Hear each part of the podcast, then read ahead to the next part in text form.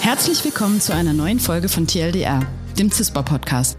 Die Abkürzung TLDR steht für Too Long Didn't Read und der Titel beschreibt unseren Podcast schon ganz gut. Wir wollen euch damit das Lesen komplizierter Forschungspaper ersparen, indem wir mit unseren ForscherInnen direkt über ihre Arbeit sprechen. Mein Name ist Annabel Theobald aus der Kommunikationsabteilung des CISPA und mein heutiger Gast ist Dr. Sascha Fahl. Er ist leitender Wissenschaftler am CISPA und Experte auf dem Gebiet der Usable Security, also der anwenderorientierten Sicherheit. Sascha forscht und lebt nicht im Saarland, sondern in Hannover, wo das CISPA in Zusammenarbeit mit dem Land Niedersachsen und der Leibniz-Uni die erste unselbstständige Betriebsstätte des CISPA aufbaut. Hallo Sascha, ich bin heute zu Gast bei euch am Standort Hannover, wo mittlerweile 13 Leute in zwei Gruppen forschen. Ich weiß, wir haben im vergangenen Frühjahr miteinander geredet und da hast du mit deiner Forschungsgruppe den Anfang gemacht. Habt ihr euch inzwischen gut eingelebt? Wir sind mittlerweile super am Standort angekommen, haben uns eingerichtet und können hier super arbeiten, ja. Ja, ihr seid auch mitten in der Stadt, haben wir hier festgestellt und ihr habt mhm. ein gutes Angebot an Essen, Trinken und allem, was man so braucht drumherum. Wir sind hier äh, super versorgt mit allem, ja. Du hast die deutlich größere von zwei Gruppen. Ähm, ich glaube, dein Kollege Waber, der forscht im Bereich Industriesicherheit, du in der Usable Security. Äh, wie viele Leute seid ihr derzeit im Team? In meinem Team, äh, das sind dann neun PhDs und dann haben wir einen äh, Office Support Member und einen jemanden von der IT und mich. Wird es dabei bleiben oder wächst ihr noch weiter? Ähm, wir werden perspektivisch sicherlich noch wachsen, ähm, sind also noch nicht da angekommen, wo wir hinwollen. Ist das hier deine Heimatregion? Kommst du von hier oder? Ich komme nicht aus Hannover, ich komme auch nicht aus Niedersachsen. Ich bin gebürtig aus Nordhessen. Also was hat dich dann nach Hannover verschlagen und wie kommt es überhaupt zu dieser Zusammenarbeit zwischen dem CISPA und der LUH? Ich glaube, du hast damit durchaus was zu tun. Ähm, ja, also zum einen habe ich hier schon promoviert und mittlerweile dann äh, auch ja, familiäre Verbindungen äh, nach Hannover. Das war dann am Ende auch der Grund, weshalb ich gerne in der Gegend äh, bleiben wollte. Und ähm, ja, sicher, also ich war ähm, ja schon mal ungefähr 18 Monate am CISPA in Saarbrücken als Postdoc und als Nachwuchsgruppenleiter und bin dann eben dem äh, Ruf an die LOH gefolgt. Und weil wir schon gut zusammenarbeiten konnten, ähm, damals ähm, hat sich das dann eben auch ergeben, dass wir jetzt wieder zusammenarbeiten und dann den ersten CISPA-Standort hier, äh, eben der nicht Saarbrücken ist, äh, in Hannover aufbauen. Die Zeit, in der du am CISPA warst, liegt aber noch äh, lange vor der Gründung des Helmholtz-Zentrums. Kannst du davon ein bisschen berichten?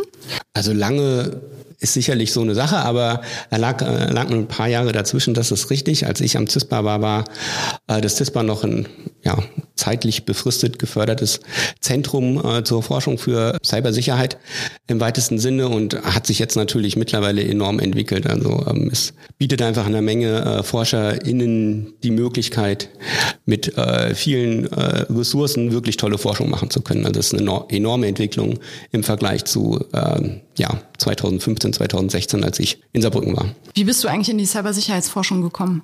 Ähm, ich hatte tatsächlich den ersten Kontakt mit Cybersicherheit erst in meiner Diplomarbeit. Also ich war auf der Suche nach einem Thema. Ich habe noch ein Diplom gemacht, so einer der letzten. Ähm, ich war auf der Suche nach einem Thema für eine Diplomarbeit und äh, fand damals ein Thema zu ähm, Identity-Based Encryption total spannend. Und das war so der erste Moment oder der erste Augenblick, in dem ich Kontakt hatte mit dem Thema. Ich meine mich zu erinnern, dass du mir erzählt hast, dass du ursprünglich eigentlich gerne Mathematik studiert hättest und mehr über Umwege und Zufall in der Informatik gelandet bist. Ist das, erinnere ich das richtig?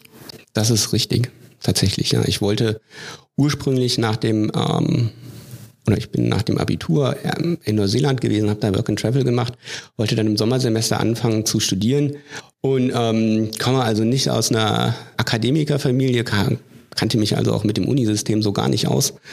Ähm, wollte dann äh, gerne in Marburg studieren, wollte da dann Mathe studieren und ähm, hatte gar nicht auf dem Schirm, dass, das, dass man nicht jeden Studiengang immer anfangen kann zu studieren.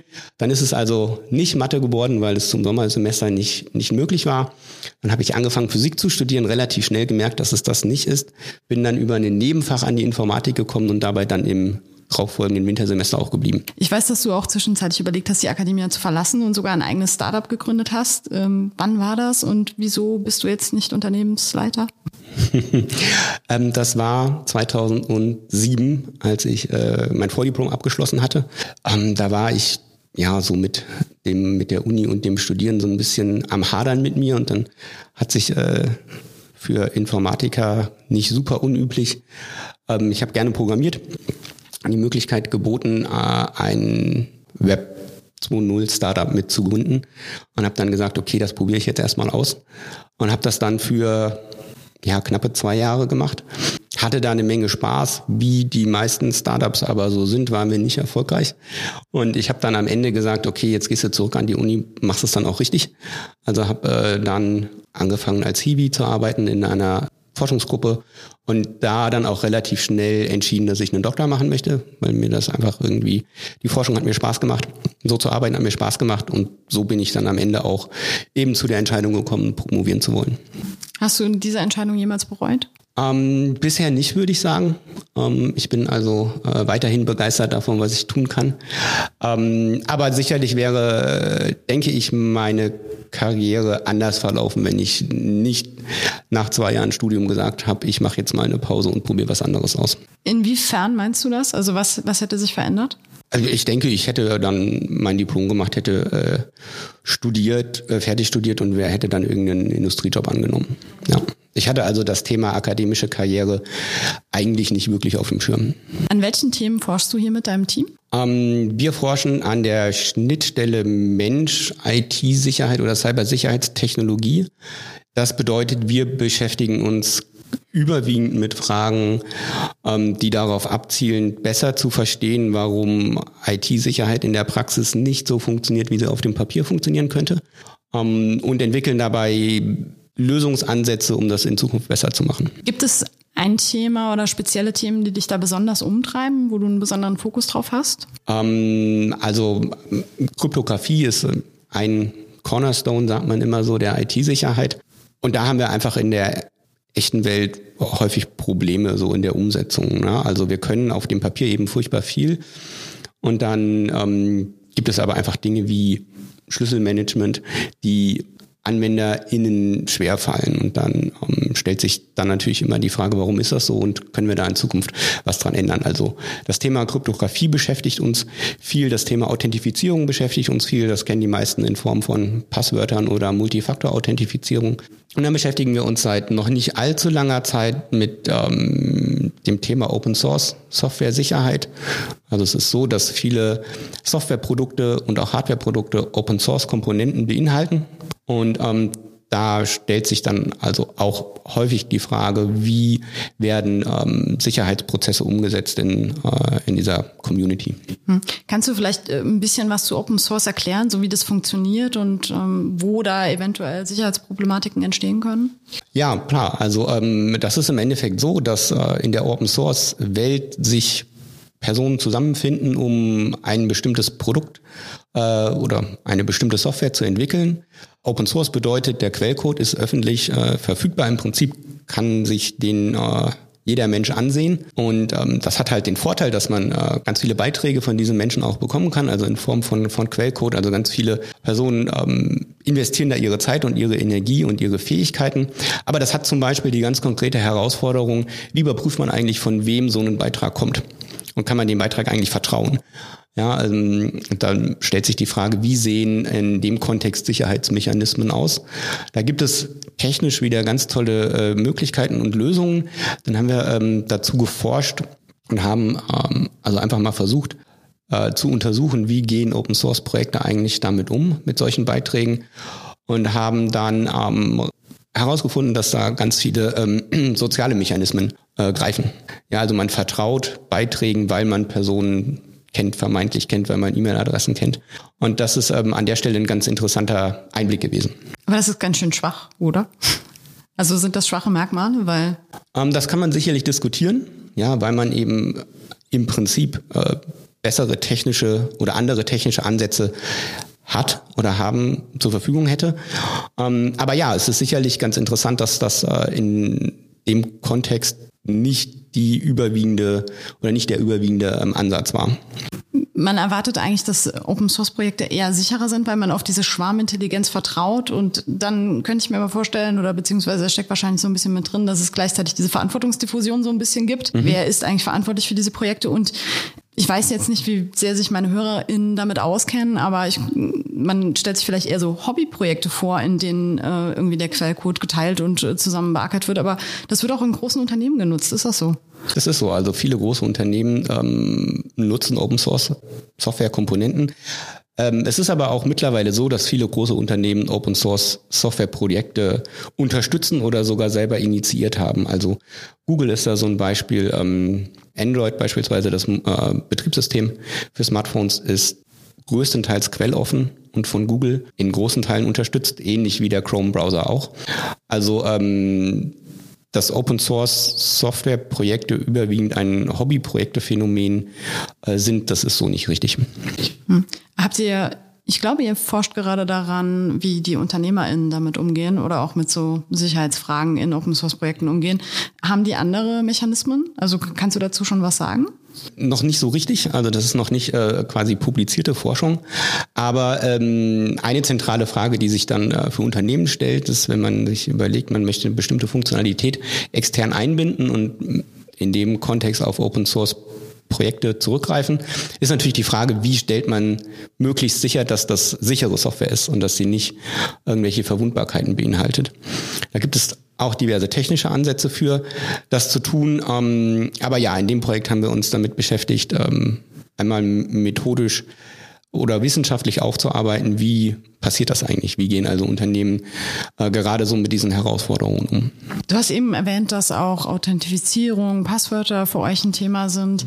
Ähm, Gibt es da irgendwann bald den großen Durchbruch? Weil ich weiß, dass ganz lange diskutiert wird, Passwörter irgendwie abzulösen, weil äh, Menschen sehr schlecht damit klarkommen, die ordentlich zu verwalten, obwohl es ja Passwortmanager etc. gibt. Ich weiß, dass ihr auch in dem Feld viel forscht, ob die auch so funktionieren, wie sie sollen, ob die sicher sind und wo es damit Probleme gibt. Gibt's da irgendwann, ist da der große Wurf zu erwarten? Ich weiß nicht, der Fido-Stick war irgendwie im Gespräch, aber ich sehe das eigentlich nie im Gebrauch. Siehst du da was anderes? Das würde ich leider so bestätigen, denke ich. Also ich glaube, der große Wurf ähm, ist auch einfach schwierig. Also es ist ein schwieriges Problem, Authentifizierung zu lösen. Ja, dann haben wir Passwörter, da ist es ähm, schwierig, sich äh, komplizierte Passwörter zu merken. Ähm, dann haben wir technische Lösungen, also äh, Multifaktor-Authentifizierung, der, der FIDO-Stick, irgendwelche Hardware- oder Software-Tokens, irgendwelche Apps auf dem Telefon, die einem dabei helfen, sicherer sich zu authentifizieren. Dann stellt sich, steht man vor der Herausforderung, was mache ich, wenn ich zum Beispiel so einen Hardware-Token verliere oder mein Telefon kaputt gegangen ist oder irgendwas in der Richtung äh, geschieht, wie komme ich dann an meine Daten ran? Na, dann habe ich für mehr Sicherheit gesorgt, aber muss halt mit dem Risiko leben, wenn ja mein Faktor weg ist, dann sind möglicherweise auch meine Daten weg. Also das würde ich auch nicht als die beste Lösung ähm, beschreiben. Und ähm, ja, ich sehe da jetzt keinen großen Wurf am Horizont, der alle Probleme löst. Haben so biometrische Daten wie Fingerabdrücke, Face ID irgendwas verbessert oder siehst du das kritisch? Ja, ich sehe das kritisch tatsächlich.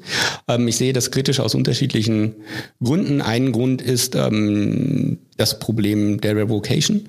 Also ein Passwort kann man einfach sich ein neues überlegen. Finger hat man nur zehn. So, da ist man also limitiert. Ähm, und je mehr Technik nötig ist, um sich zu authentifizieren, desto schwieriger zugänglich ist es natürlich auch für äh, NutzerInnen.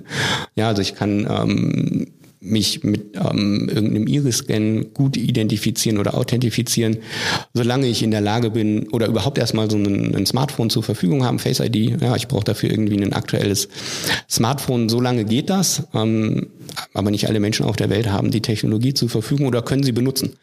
Ja, also ich sehe das durchaus äh, durchaus kritisch. Gibt es eine Lösung, in der du, in die du deine Hoffnung steckst?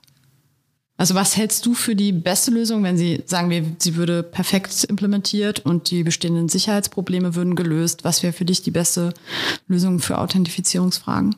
Ich denke, das lässt sich generell nicht beantworten. Das hängt äh, von der Anwendung ganz stark ab. Das hängt eben davon ab, welche Technologie steht, steht auch zur Verfügung. Ja, also die äh, Frage lässt sich für ähm, weiß ich nicht, für einen TikTok sicherlich anders beantworten als für eine Enterprise-Lösung in irgendeinem Unternehmen. Das muss nicht zwangsläufig die, der gleiche Authentifiz oder die gleiche Authentifizierungslösung sein, Technologie sein. Ich denke, das ist auch ein ganz wichtiger Punkt, wenn man über, gerade über Authentifizierung redet, dass man ähm, den Use Case kennt und äh, die AnwenderInnen kennt und die zur Verfügung stehenden Technologien kennt und kennt, welche Daten eigentlich geschützt werden müssen und was so die Bedrohungspotenziale sind. Also das lässt sich, denke ich, allgemein nicht, nicht beantworten. Also in einer perfekten Welt, in der ähm, Sicherheit groß geschrieben würde, müssten sich so große Unternehmen wie äh, Meta, die auch so ganz viele verschiedene Zielgruppen ansprechen, sehr, sehr weitgreifende Gedanken über solche Dinge machen. Siehst du Hoffnung, dass das irgendwann passiert? Das ist natürlich immer so eine schwierige Sache. Also ich habe mal irgendwann, äh, ich weiß nicht mit wem, kann mich nicht mehr erinnern, mit wem ich geredet habe, aber so aus der Industrieperspektive zu hören bekommen, Security is a feature, not a product. Ja, also es ist natürlich auch immer nur ähm, so lange interessant, wie ähm, es zu irgendeinem Mehrwert beiträgt. Zu irgendeinem monetären Mehrwert. Zu irgendeinem monetären. okay, ich verstehe. Und das gilt natürlich auch auf der äh, Anwenderinnenseite. Ne? Also wir machen, oder ich bringe in äh, meiner Lehre immer gerne so ein, so ein Beispiel mit so einer Schranke. Und ähm, wenn Sicherheit im Weg ist, dann umschifft man sie halt auch häufig, weil Sicherheit für die meisten Menschen nicht der primär, die primäre Aufgabe ist. Wenn ich mit irgendeinem äh, Stück IT interagiere, dann setze ich mich dann nicht dran, um Sicherheit zu machen, sondern äh, ich möchte im, im Internet surfen oder eine E-Mail verschicken oder ich möchte irgendeine App benutzen auf meinem Telefon. Ich äh, habe nicht vor, äh, dafür mich eine Minute lang mit irgendeinem Sicherheitsmechanismus auseinanderzusetzen. Ja? Und dieses, äh, diese Metapher mit dieser Schranke ist dann eben, die Schranke ist im Weg und dann findet man halt einfach einen Weg drumherum und dann ist da so ein ausgetretener Pfad um die Schranke drumherum. Also ähm, ja, das muss man immer mit mitdenken. In der Usable Security denkt ihr das auch mit? Also ich habe so den Eindruck, dass es da wird nicht die reine Lehre verfolgt, äh, in der alle quasi in so einem Wolkenkuckucksheim alles perfekt machen, sondern ihr beschäftigt euch genau mit solchen Fragen. Wie kann man es anwendbar machen? Müsst ihr dafür dann auch Kompromisse eingehen, die ihr eigentlich nicht eingehen wollen würdet? Ja, das ist immer so eine Frage. Also ich ja, bin äh, verfolge da mehr den oder ich verfolge da den Ansatz oder ich finde die Herausforderung besonders spannend, ähm, welches welche welches Maß an Sicherheit am Ende denn tatsächlich bei rauskommt. Und das kann durchaus bedeuten, dass wir von dem, was auf dem Papier möglich ist, abweichen müssen. Was findest du an der Usable Security so spannend? Ich finde daran sehr spannend ähm, herauszufinden, warum ähm, Sicherheitsmechanismen nicht so funktionieren, wie wir uns das erhoffen aus so einer Forschungsperspektive. Ähm, das hat ganz viel mit, also ganz viel damit zu tun, so die Fähigkeiten, aber auch die Einschränkungen, die Menschen einfach so im Umgang mit der IT-Sicherheit haben, zu verstehen. Um, und die Idee ist natürlich sicherlich, das, was mich antreibt, ist natürlich sicherlich am Ende ähm, überwiegend äh, einen positiven Impact auf die Gesellschaft zu haben, indem wir ähm, also näher an das rankommen, was möglich ist. Und das möglich, äh, wenn ich möglich sage, dann meine ich möglich im Zusammenspiel und nicht möglich ähm, auf dem Papier. Sascha, ich spreche regelmäßig auch mit Kolleginnen von dir über ihre Arbeit, über ihren Werdegang und ähm, versuche mit ihnen eigentlich immer der Frage auf den Grund zu gehen, warum die Informatik immer noch so eine Männerdomäne ist. Und ähm, ich habe mir fest vorgenommen, jetzt auch die Männer zu fragen, warum das so ist, weil die können ja vielleicht aus ihrer Sicht auch was dazu sagen. Hm, wie siehst du das? Ist, hättest du gerne mehr Kolleginnen? Hast du eine Idee, warum ähm, ja, die mit 20 Prozent nur vertreten sind?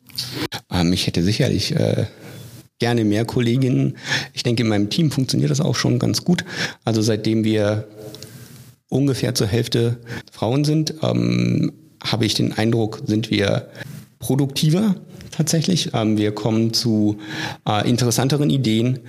Ähm, also ja, ich hätte gerne mehr Kolleginnen. Ich denke, ähm, wir haben einfach noch Herausforderungen in der Forschungscommunity zu, äh, zu meistern. Wir brauchen da bessere Unterstützung, besseren Support. Ähm, besserer institutioneller Support ist sicherlich ähm, ein Punkt. Das kann hoffentlich am Ende dann zu mehr ähm, positiven Role Models auch führen. Also ich denke, das ist ein ganz wichtiger Punkt. Ja, wenn man in so einer Informatikveranstaltung äh, als Studierende sitzt, dann sitzt man halt häufig vor einem ähm, weißen Mann. So, ähm, das ist sicherlich ein Punkt, wo ich denke, dass äh, sich das noch deutlich verbessern kann. Ja, ich, ich denke, dass das so äh, drei wesentliche Punkte sind, die man da noch einfach besser machen könnte, die man noch verbessern könnte. Ich muss jetzt noch einmal kurz einhaken. Du hast gesagt, ihr kommt zu äh, interessanteren Ideen und seid produktiver. Inwieweit machen Frauen so ein Team produktiver? Ähm, ich würde das gar nicht an, an, an, dem, an Frauen festmachen, sondern ähm, mehr Diversität macht es einfach interessanter, produktiver. Man kommt dann auch einfach auf ähm, Probleme oder betrachtet Probleme aus unterschiedlichen Perspektiven, einfach weil man unterschiedliche Blickpunkte hat. Also wie gesagt, ich würde das gar nicht primär am Geschlecht festmachen, sondern einfach so an dem Maß an Diversität. Ich würde dir gerne noch äh, fünf schnelle Fragen fürs Ende stellen. Mhm, gerne.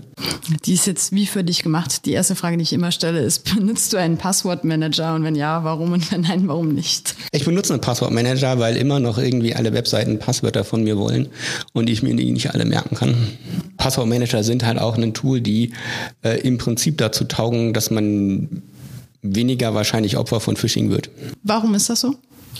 Weil Passwortmanager im Idealfall überprüfen, erfolgreich im Idealfall überprüfen, auf welcher Webseite man sich gerade befindet und das Passwort dann auch nur für die echte Webseite rausrückt. Okay, ah, das ist dann immer, wenn man plötzlich so eine Störmeldung hat äh, das, äh, und, und es so verunsichert zurückfragt, ob er jetzt wirklich das Passwort hier einfügen soll, dann muss ich wahrscheinlich dann als Nutzerin ein bisschen hellhörig werden. Ja, das ist wieder ein ganz anderes Problem. Dann kriegt man wieder so eine Sicherheitswarnung und weiß nicht so richtig, was man machen soll. Dann versagt die Technik und dann soll der Mensch es doch lösen. Ähm, aber ja, im Prinzip schon. Ähm, bist du selbst schon mal auf eine Phishing-Mail reingefallen? Äh, ich bin auf eine Phishing-Mail nicht reingefallen. Aber was mir tatsächlich schon mal passiert ist, ich habe irgendwann mal, äh, wollte einen Nachsender Antrag, Auftrag ähm, einrichten der Post und bin dann auf irgendeinen so Vermittler gestoßen. Das war so eine Google-Werbung und ähm, habe dann doppelt so viel dafür bezahlt, als ich hätte bezahlen müssen. Ah, shit. Ja. Aber eine Phishing-Mail war es nicht. Es war ein Google-Suchergebnis. Das lässt dich bestimmt besser schlafen. ähm, du bist ja Cybersicherheitsforscher, machst dir viele Gedanken, benutzt du privat trotzdem manchmal Apps, die naja, sagen wir, nicht ganz datenschutzkonform sind oder wo du weißt, dass zumindest noch Nachbesserungsbedarf gäbe, so Social Media Accounts und so? Da muss ich sagen, bin ich selber, glaube ich, ein bisschen faul tatsächlich. Und ich meine, das ist natürlich auch einfach ein Problem. Also wenn ich an bestimmten ähm, oder in bestimmten Peer Groups, äh, wenn ich daran teilnehmen möchte, dann muss ich halt Apps auch irgendwie benutzen. Aber wenn möglich, ähm, versuche ich äh, auf Apps äh, zurückzugreifen, von denen ich denke, dass sie eine, eine bessere Alternative sind. Also ich weiß nicht, benutze zum Beispiel Signal, um äh, Nachrichten zu verschicken. Natürlich nicht mit allen, also nicht alle benutzen Signal, also das ist so dieses Problem, äh, wenn man dann doch mit dem einen oder äh, der anderen noch irgendwie in Austausch treten will, dann kann man das dann doch nicht immer machen. Ich weiß das selbst ganz gut, weil ich benutze auch nur Signal und kein WhatsApp seit mhm. Jahren nicht und das ist äh, tatsächlich manchmal ein kleines Problem. Aber ja. es lässt sich auch umgehen. Also genau, da muss man klar. halt vielleicht einfach häufiger telefonieren. Das stimmt. Mm, Smart Home ja oder nein? Ähm, nein. Kategorisch. Habe ich nicht, benutze ich nicht. Ähm, nein, nee. Würdest du auch nicht, selbst wenn du das sehr praktisch fändest? Ähm, würde ich tatsächlich nicht. Also sowas wie einen Smart Lock würde ich nicht benutzen. Einfach weil am Ende irgendwie äh, jedes Stück Software, jedes Stück Hardware irgendwo dann doch vielleicht noch äh, äh, fehleranfällig ist und ja, gerade für so eine Tür. Und dann hat man ja auch noch das Problem, dass dann nicht immer Spuren hinterlassen werden. Also würde ich nicht, würde ich nicht benutzen. Und dann versagt die Technik vielleicht auch einfach so mal. Und dann kommst du nicht rein in deine Wohnung, gar nicht mal unbedingt, weil es da ein Sicherheitsproblem gibt, sondern weil es irgendein anderes Problem gibt. Also nee, ist ein Bereich, da würde ich, mache ich nicht. Hast du schon mal in Kryptowährung investiert? Nein. Das ist eine schnelle, kurze Antwort. Okay, dann hast du auch nie was verloren, nichts gewonnen. Habe ich nicht. Okay. Nichts gewonnen, nichts verloren. Niemals bereut? Nö. Sascha, es war sehr schön, dass du mein Gast warst. Vielen Dank. Ich hoffe, wir sehen gerne. uns wieder Danke. an dieser Stelle. Ich hoffe, wir dürfen euch nochmal besuchen kommen. Immer wieder gerne. Dann bis bald. Bis bald. Tschüss. Tschüss.